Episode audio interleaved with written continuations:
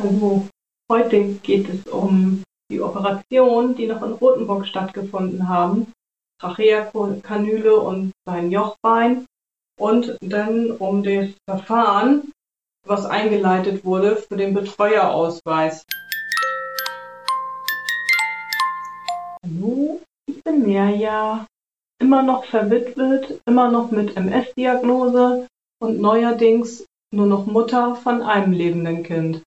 Und das ist, was ich in diesem Podcast gerne für mich aufarbeiten möchte. Und wenn du magst, darfst du mir gerne dabei zuhören. Du bist herzlich eingeladen. So, nun war ich ja jeden Tag im Krankenhaus bei ihm, damit ich seine Hand halten kann, damit ich ihm was erzählen kann, damit ich einfach ja seine Gegenwart genießen kann. Und immer wieder, wenn ich da am Bett saß, kamen Schwestern und Ärzte auf mich zu und klärten mich auf, was ja demnächst noch ansteht. Und zwar erfuhr ich dann so im Nachhinein, also nach und nach, dass äh, er am Jochbein noch operiert werden sollte. Das wäre irgendwie zertrümmert oder kaputt und es sollte eine Platte eingefügt werden. Und dann sollte auch dieser Luftröhrenschnitt gemacht werden. Die Tracheakanüle sollte da eingesetzt werden. Das hatte der Doktor schon direkt äh, angesprochen, als er aufgenommen wurde im Krankenhaus, also noch am ersten Tag, bevor wir überhaupt zu ihm konnten. Da sprach er das schon an. Damit nicht ein Tubus in seinem Mund drin steckt, wenn er aufwacht, sondern er durch die Luftröhre hier seine Luft äh, bekommen kann. Und das ist angeblich viel stressfreier für den Patienten, als wenn er ständig irgendwas im Mund stecken hat.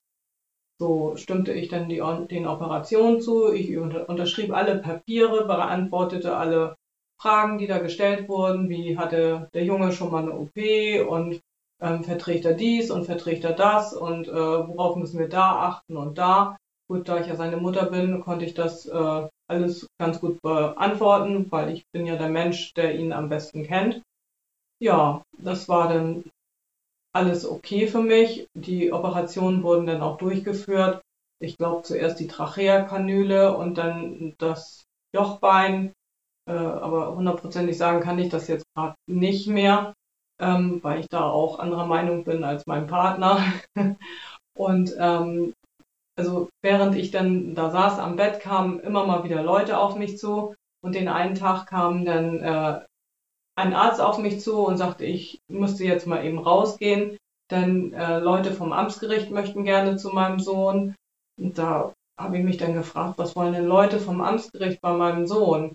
Ja, ja, es gehe um das Betreuungsverfahren. Okay, dann bin ich natürlich rausgegangen, ähm, damit die Leute dann meinen Sohn besuchen können. Was sie da wollten, war mir am Anfang nicht klar. Aber hinterher erzählten äh, die beiden Menschen mir dann, ja, wir mussten uns selber persönlich davon äh, überzeugen, dass ihr Sohn nicht ansprechbar ist.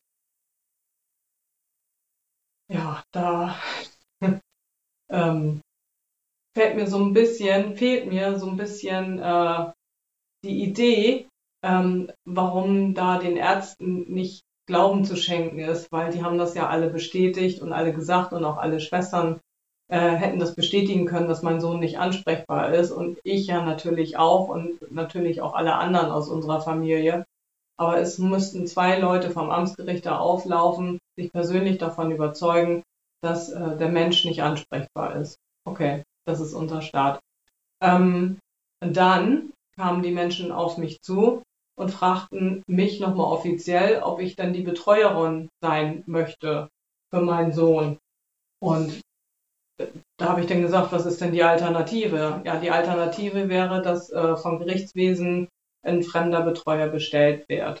Und da habe ich gesagt, nee, natürlich bin ich die Betreuerin von meinem Sohn, war ich ja die letzten 18 Jahre auch. Ich bin halt Mutter. Und äh, ja, von daher fand ich das ein bisschen komisch, diese Frage. Aber offiziell muss man die Frage wahrscheinlich stellen. Und dann ähm, kam die Frage, wofür ich denn äh, der Betreuer sein möchte, für Finanzen, für Gesundheit.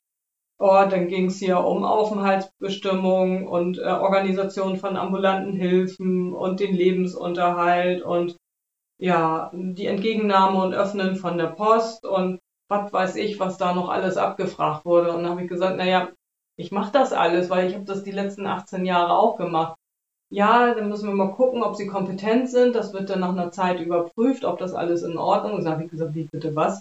Es wird überprüft, ob ich kompetent bin, für meinen Sohn zu sorgen. Schade, dass das nicht in den Jahren zuvor stattgefunden hat. Und wie ist das bei all den anderen Eltern? 18 Jahre lang durfte ich mich um das Kind kümmern. Da hat keiner gefragt, ob ich Hilfe brauche oder ob ich kompetent dafür bin. Aber naja, gut, okay. Äh, scheinbar ist das unser deutscher Rechtsstaat. Ich habe das natürlich alles so über mich ergehen lassen. Ich glaube, ich war auch nicht allzu patzig und auch nicht so böse zu den Menschen, weil die machen ja nur ihre Arbeit. Und äh, die sind dann wieder abgezottelt und haben dann halt selber feststellen dürfen, dass mein Sohn nicht ansprechbar ist. Das finde ich schon ganz schön traurig, da wie unser deutscher Staat da vorgeht. Aber das ist meine Meinung und äh, bitte nicht weiter werten, weil meine Meinung.